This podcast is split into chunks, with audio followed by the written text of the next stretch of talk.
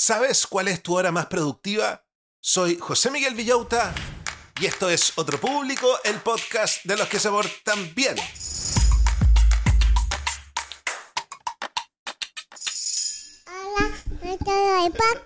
Hola a todos los del podcast, ¿cómo están brochachos? ¿Cómo están brochets? ¿Cómo está la familia Manson McKinsey? Yo aquí estoy feliz porque es mi día favorito. Lunes, lunes. Estoy muy contento no solo es mi día favorito, sino que vamos a hablar de mis temas favoritos. Administración del tiempo y cómo aprovechar las mañanas. Esto es algo que les voy a machacar siempre. Nuestro cerebro tiene un ritmo y el mejor foco que conseguimos en el día está en las dos primeras horas de la mañana. Encontré justamente un libro que se llama Las dos primeras horas, The First Two Hours, que nos va a enseñar lo siguiente. ¿Cómo nos beneficia organizar nuestras mañanas? ¿Qué hábitos podemos implementar para maximizar nuestra energía y atención? ¿Cómo usar las dos primeras horas? ¿Cómo usar las dos horas que vienen después? ¿Cómo manejar de forma inteligente nuestras tareas después de almorzar cuando se viene ese bajón? ¿Y qué estrategia podemos utilizar al final del día laboral para asegurarnos un mañana productivo? Porque la productividad de hoy día tiene que ver con cómo nos comportamos el día anterior también. El libro está escrito por Donna McGeorge, quien durante más de 20 años ha ayudado a los trabajadores de grandes empresas a valorar su tiempo. Ha trabajado en empresas como Nissan y Jetstar. Además, hoy en nuestra sección Deporte y Cerebro comenzamos a hablar sobre las adicciones. Vamos a hablar sobre cómo el deporte nos ayuda a mantener a raya las adicciones. Así que prepárense porque hoy tenemos un capítulo lleno de valor para que arrasemos esta semana. ¿Quién dice que no podemos arrasar? Pero antes vamos a saludar a todos los auditores que ayudan a que esta locomotora esté andando para que todos aprendamos. Muchas gracias a todos los auditores que comparten el podcast en sus redes sociales. No se imaginan el impacto que tienen en mantener esta abejita volando. Vamos a agradecer a los 132 patrones que me ayudan económicamente con 3 dólares todos los meses para que yo trabaje en esto. Y vamos a agradecer también a los siguientes emprendimientos de los mismos auditores. ¿Imaginas a tu hijo o hija como un ser libre y competente capaz de transformar el mundo? Esa es la visión de Jardín Infantil y Sala Cuna Casa Roble. Inspirados por las pedagogías Pickler y Waldorf, creamos entornos sensibles, seguros y empáticos la autonomía y la confianza es nuestra prioridad. Respetamos a los niños como seres integrales y proporcionamos todos los materiales para sus actividades. A partir de los cuatro meses nos ocupamos de la alimentación con supervisión nutricional. Trabajamos con los padres enfocados en la comunicación y transparencia. Conócenos en Gestrudis Echeñique 485 en el barrio El Golf y descubre la diferencia en Jardín Casarroble. Para más información, visita jardincasarroble.cl o síguenos en Instagram, arroba Jardín. Te esperamos. ¿Quieres muebles soñados? Bienvenidos a Deco My Bed. Aquí los muebles son fuentes de inspiración y arte. Transforman tu espacio en un sueño. Cada pieza en Deco My Bed se realiza con dedicación y atención al detalle. La belleza y funcionalidad de sus diseños mezcla la modernidad con un encanto clásico cautivador. La página de Instagram Deco My Bed te motiva a reinventar tu espacio con cada publicación. Mila, apasionada por el diseño, te ofrece una calidad excepcional, valiosa y única para tu espacio más íntimo. Contáctate con Mila al más 569-9750-5655, más 569-9750-5655 y permite que Deco My Bed inspire tus días y tus noches. Pero eso no es todo. Si te comunicas con Mila y usas el código noviembre otro público, tendrás un 10% de descuento. Si quieres avisar en el programa, comunícate conmigo a través de Instagram. Ahora sí, comenzamos revisando el libro.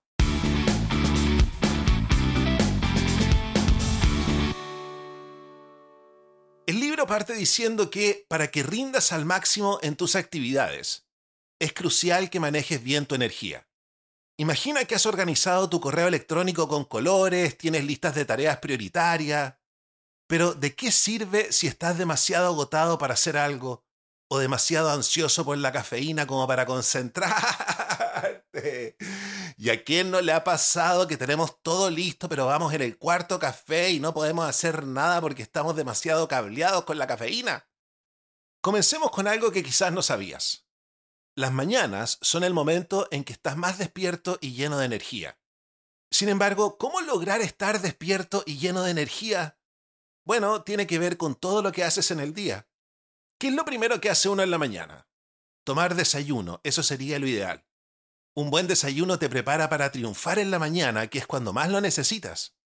Ahora, piensa en tu comida como si fuera la gasolina de tu cuerpo. Lo que comes afecta directamente a cómo piensas y te sientes. Acuérdense que el cerebro gasta una cantidad de calorías impresionante. Entonces tenemos que ponerle buena gasolina. Dame la gasolina. si eliges alimentos saludables, tu energía será duradera, mientras que la comida chatarra te dará un subidón rápido que luego te dejará caer. Y tú me dices, José Miguel, pero ¿cómo voy a comer comida chatarra en la mañana? Esa se come a la hora de almuerzo. No, no, no, no. Aunque te tiente comer unas donas con un café cuando amaneces de mal humor, mejor opta por algo que te beneficie a largo plazo. y yo cuando tenía plata, cuando tenía plata y amanecía de mal humor, pasaba por afuera de un Starbucks, porque hay que tener plata para pasar el Starbucks. Y me comía unas barritas de nueces, me comía pura azúcar. No, tenemos que desayunar fibra, tenemos que desayunar fruta, tenemos que desayunar proteína. Y ojo con el almuerzo, porque un estudio del Instituto de Medicina de los Estados Unidos sugiere que un almuerzo ligero de 300 calorías puede ayudarte a evitar esa sensación de pesadez después de comer. Así que mejor planea tu almuerzo antes de que te dé el ataque de hambre. Y el ejercicio no se queda atrás en importancia para tener buenas mañanas. Un estudio de la Universidad de Bristol demostró que la gente que hace ejercicio se concentra más y está más motivada. Esto se debe a que el ejercicio incrementa el flujo sanguíneo al cerebro y por ende ayuda a la concentración.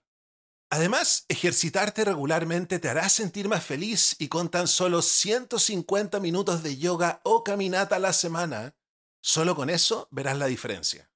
Considera que hacer ejercicio por la tarde es ideal. Así que moverte un poco podría ser justo lo que necesitas para terminar tu día con energía. Y no olvides descansar bien. No dormir lo suficiente es como andar por la vida como medio borracho. Aunque Leonardo da Vinci dormía menos de tres horas, la mayoría de nosotros necesitamos alrededor de siete horas y media. Un estudio reveló que las personas que no duermen bien son las que más pierden productividad y motivación. Así que ya sabes, para comenzar, cuida bien tu alimentación, duerme bien y añade un paseo a tu rutina diaria. Esta pregunta es muy buena porque nosotros andamos como robot. ¿Te has puesto a pensar en cuánto vale tu tiempo? Seguro que has escuchado eso de que el tiempo es oro, ¿no? Bueno, la cosa es que tu tiempo realmente vale y vale mucho. Cada minuto que pasas haciendo algo, sea trabajar o jugar, tiene su valor.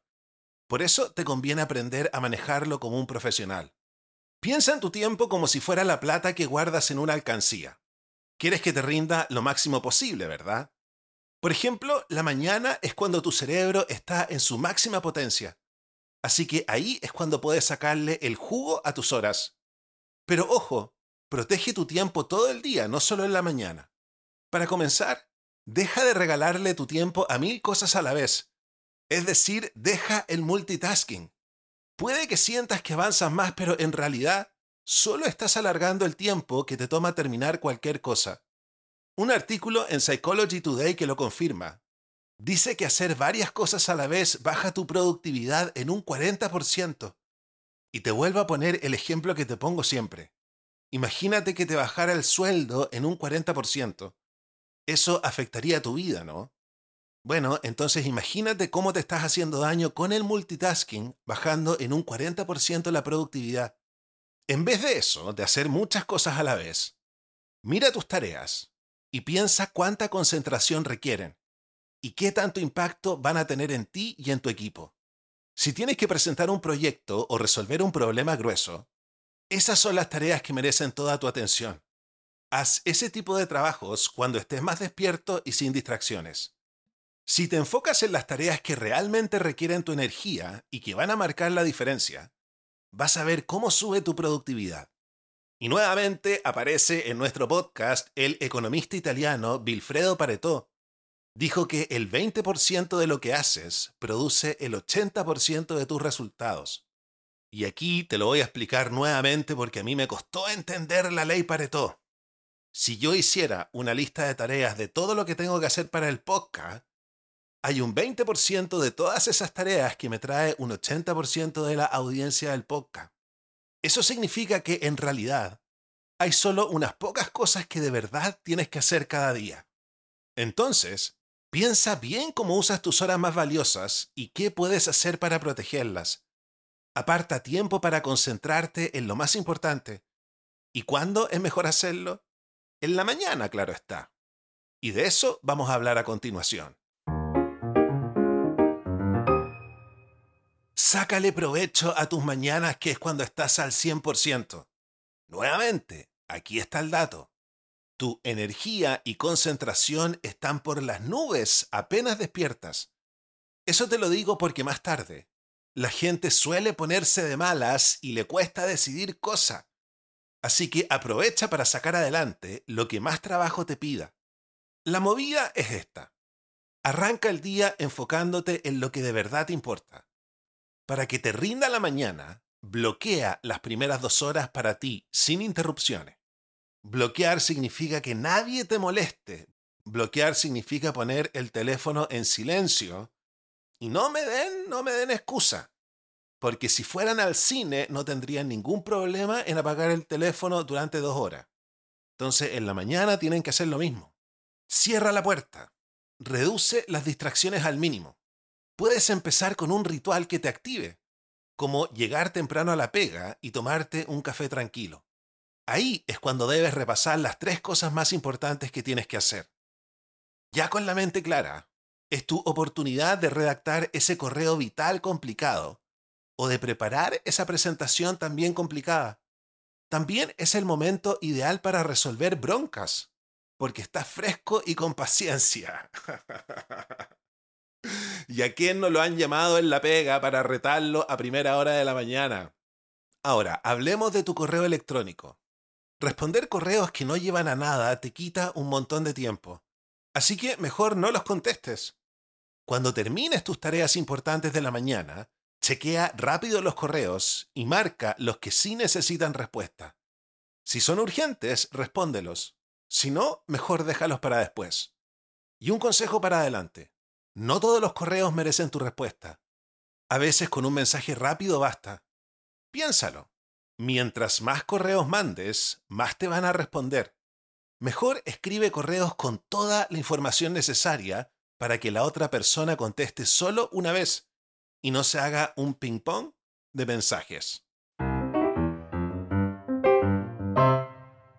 Después de darle duro a tus tareas más importantes en las dos primeras horas, es momento de conectar con el mundo otra vez. Chequea qué ha pasado desde que llegaste a la oficina y qué necesitan de ti tus compañeros de trabajo. A estas alturas, tu creatividad y energía siguen en la cresta de la ola. Así que es un buen momento para ver si tus colegas necesitan algo. Aún estás fresco y puedes adaptarte a lo que surja. A lo mejor no son cosas que te cambien la vida, pero para tu equipo pueden ser ultra importantes. La movida ahora es ser espontáneo y estar listo para responder. ¿Qué tal si haces una ronda por el trabajo y te tomas un cafecito? Así todos ven que estás disponible. Y si ya sacaste lo más pesado, puedes echarle una mano a tu equipo con toda la actitud. Si nadie te busca, siempre puedes apoyar en algún proyecto o resolver algo nuevo que haya surgido. Si no hay nada urgente, dale una ojeada a tus correos por si hay algo importante y después sigue con lo que quedó pendiente de la mañana. En resumen, estas segundas dos horas son como un día normal para la mayoría. Juntas, resolver pendientes y apagar fueguitos. Pero como ya hiciste lo más crítico en las dos primeras horas, lo que venga en este tiempo no te va a estresar tanto.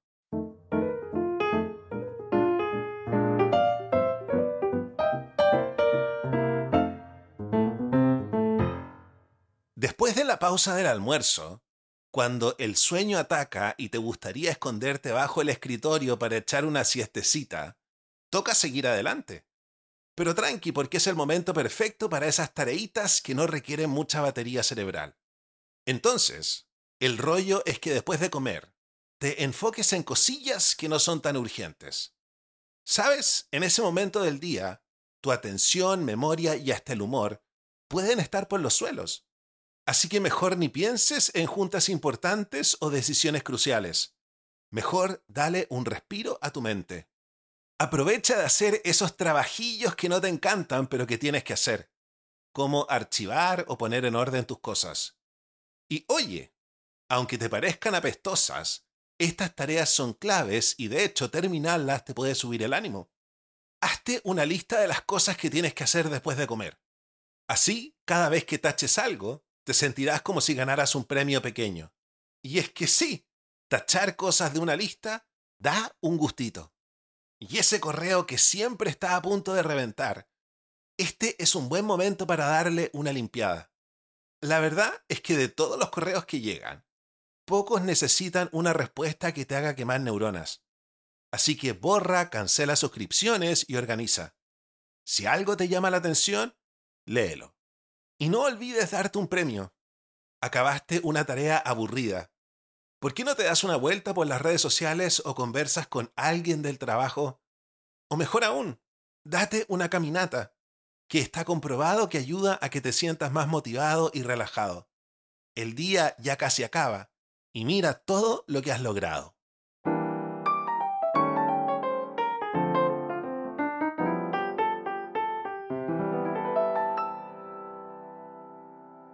Y vamos a terminar con la última idea principal del libro. Justo cuando el día de trabajo está por acabar y sientes que te queda un último empujoncito de energía, ese es el momento clave para pensar en el futuro más que en el presente. La idea es esta. Usa el final de tu día para organizar el siguiente.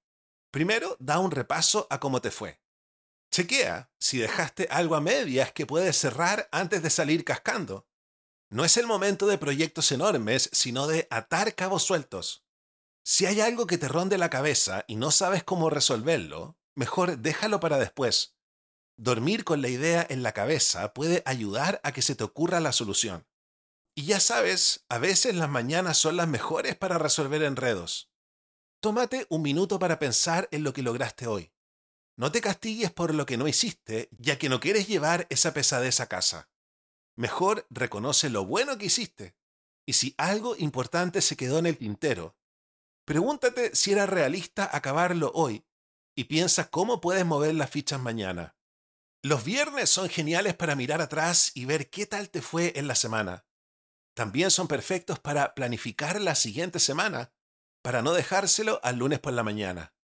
Y con lo que te quede de tiempo, pregúntate, ¿cómo puedo hacer que mañana sea un exitazo? Anota lo que tienes que hacer y programa los eventos importantes del día siguiente. Piensa en detalles pequeños como si necesitas llevar algo especial a una presentación o si tienes que reservar una sala. Puede que estos últimos momentos te suenen a limpieza mental, pero te van a ayudar un montón para cuando vuelvas a darle al día siguiente. Sabiendo que ya tienes el próximo día bajo control, podrás llegar a tu casa más relajado, y lo mejor es que cuando tomas esta rutina, te vuelves más tranquilo y eficaz.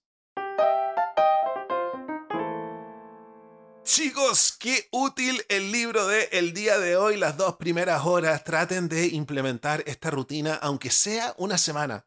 Y después me escriben por Instagram y me dicen cómo les fue. Ya se viene el ranking de las tareas para la casa, las 10 tareas accionables que podemos sacar de este texto.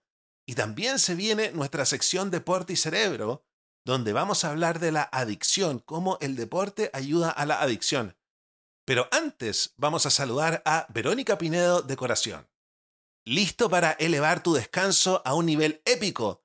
Verónica Pinedo Decoración te presenta el Mega Cojín, el último grito en confort y versatilidad. Este santuario de suavidad de 120 por 160 centímetros te invita a la relajación total, ya sea en solitario o acompañado. Con el mega cojín lleva la comodidad al jardín sobre el pasto, a la playa sobre las rocas, o déjate flotar en tu piscina o lago favorito. Sí, escuchaste bien, el mega cojín flota y con estilo. Creado con lona 100% acrílica, su resistencia desafía al sol y al agua. Con Verónica Pinedo Decoración experimenta una comodidad que no conoce límites. Escríbele a su WhatsApp al más 569-9433-3266, más 569-9433-3266, o búscala en su Instagram como Verónica Pinedo Decoración para vivir el verano más relajante de tu vida. Vamos ahora con el ranking de las tareas para la casa, ordenadas del número 10 al número 1. ¿Qué tarea estará en el número 1, número 1, número 1, número 1? Número 10. Revisa tu bandeja de entrada al final del día y filtra los correos menos importantes. En el número 9. Organiza y archiva documentos o realiza tareas de poco esfuerzo después de almorzar. En el número 8. Planifica tu lista de tareas para el día siguiente en las últimas horas de trabajo. En el número 7. Crea un ritual matutino para comenzar el día con enfoque, como tomar un café en calma. En el número 6. En términos generales, durante la mañana trabaja en las tareas que requieren más concentración y esfuerzo. En el número 5. Reserva las primeras dos horas de trabajo para avanzar en tus proyectos más importantes. En el número 4. Revisa tus logros al final del día y reflexiona sobre cómo mejorar para mañana. En el número 3, decide cuáles correos requieren una respuesta detallada y cuáles no. En el número 2, dedica las segundas dos horas de tu trabajo para estar disponible para tu equipo y para tareas espontáneas. Y en el número 1, bloquea tiempo para tareas de alta intensidad y alto impacto que van a definir tu productividad.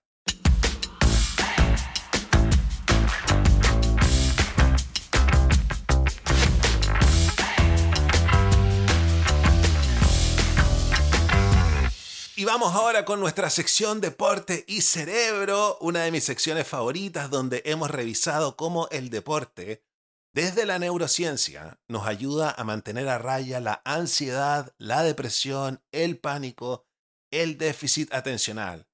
Y ahora vamos a hablar de la adicción. Oye, el deporte es una cura mágica. Esta sección está basada en el libro de John Ratey, Spark, la nueva ciencia del deporte, que lamentablemente no está traducido al español. Y dice así, imagina que pudieras cambiar tu vida completamente con solo correr. Eso fue lo que descubrieron unos exadictos en Nueva York, quienes pasaron de huir de la policía a cruzar la línea de meta de una maratón. En este caso, la maratón de Nueva York. Su viaje no fue solo de 42 kilómetros, sino que salieron de situaciones duras como la cárcel o la calle, gracias a un programa llamado Odyssey House. Allí aprendieron que cuando dejas las drogas te queda un vacío, y correr se convierte en una manera poderosa de llenarlo. En Odyssey House, que existe desde finales de los años 60, te ayudan con todo, desde aconsejarte hasta entrenarte para un trabajo. Empezaron a correr en el año 2000 y se dieron cuenta de que al hacer ejercicio, no solo te pones en forma, sino que también te sientes bien contigo mismo. Empezar es difícil y hasta dejar de fumar puede ser un reto. Pero una vez que te acostumbras, corres más, te sientes mejor y hasta te quedas más tiempo en el programa. Los científicos ahora saben que muchos comportamientos como apostar o comprar sin control funcionan en el cerebro igual que las drogas. La clave está en un sistema de recompensa que se descontrola. La buena noticia es que el ejercicio, como correr, puede cambiar esto. No solo te sientes bien en el momento, sino que con el tiempo prefieres correr a buscar esa sensación rápida que te dan las drogas o cualquier otra adicción. Peter Provet, el jefe de Odyssey House, dice que el ejercicio es como una vacuna contra la adicción. Correr te exige estar en forma y claro, las drogas no te dejan hacer eso. La neurobiología, que es la ciencia que estudia cómo funciona el cerebro, está empezando a entender por qué el ejercicio ayuda tanto.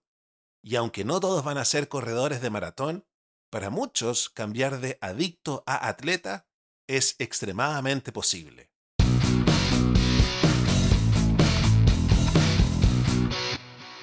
Y hemos llegado al final del capítulo de el día de hoy. Si te gustó lo que escuchaste, si la campana te hizo tilín, ¿por qué no me ayudas a agradecerle a todos los que me dan plata? ¿Sabías que los auditores de este programa me dan plata? me están ayudando a transformar este podcast en mi trabajo, para que así siempre tengamos seis podcasts a la semana para aprender y reírnos. Muchas gracias patrones, muchas gracias propinistas. ¿Quiénes son los patrones? Los patrones son auditores que se suscriben todos los meses a Patreon. Me dan 3 dólares automáticamente. Así yo puedo armarme un presupuesto y me estoy pagando un pequeño sueldo, que aunque sea pequeño, es súper importante. Vamos por ese sueldo gigantesco, van a llegar más patrones. El universo lo va a traer para mí y para todos ustedes. Trabajo de lunes a sábado, 8 horas mínimo. Este es el proyecto por el que me la estoy jugando. ¿Y quiénes son los propinistas? Los propinistas son personas que no pueden comprometerse con 3 dólares al mes y me tiran de vez en cuando luca, luca y media, 5 lucas. Se puede pagar hasta con cuenta Ruth. Todo me sirve. Así que levantemos las manos y tirémosle toda la buena onda a los patrones y a los propinistas, que la comida esté exquisita, que el regaloneo esté para enamorarse, pero por favor con distancia, que descubran música nueva, que se encuentren con cosas que les cambien la vida, porque la buena onda desinteresada que me tiran a mí y a todos se les va a devolver más de tres veces. Ustedes han financiado los más de 100 capítulos a los que todas las personas podrán acceder para siempre cuando necesiten resolver problemas. ¿Cómo hacerse patrón? ¿Cómo hacerse propinista? Los links están en la descripción de mi podcast y lo encuentras todo en billota.start.page. Lo pongo siempre en todas mis redes sociales. Y les cuento que hay una nueva categoría de patrones, los de 25 dólares. Si tienes mucho dinero, te puedes suscribir en esa categoría y vamos a tener un Zoom al mes donde vamos a hablar de lo que se te dé la gana. Y en la descripción de mi podcast puedes encontrar la playlist Mañanas McKinsey de Spotify. Es la playlist con la cual yo me levanto. Comienza súper suave y termina súper arriba para llegar a la pega contento o ponerse a entrenar. Tiene música, eso sí te advierto, extremadamente freak. Y recuerden que con los patrones por estos días tenemos Zooms grupales, tenemos paseos en persona. Esta semana es nuestro paseo. Vamos a ir a la piscina de una auditora Vamos a ver la película Cómo triunfar en los negocios sin realmente tratar. Y además, Verónica Pinedo Decoración está sorteando un mega cojín entre todos los patrones. Y además, tenemos un Discord. Es una gran comunidad para formar parte. Si eres patrón y no sabes cómo conectarte a Discord, comunícate conmigo. Y recuerda que siempre puedes apoyar al podcast compartiéndolo en tus redes sociales. Si te gusta a ti, estoy seguro de que a tus amigos les va a encantar. Yo me despido y nos encontramos mañana con un capítulo sobre nuestro taller para gente que tiene déficit atencional. Y el día miércoles vamos con un capítulo que va a ser para todos los que están buscando pega. Cuídense y los quiero mucho. Chao, chao.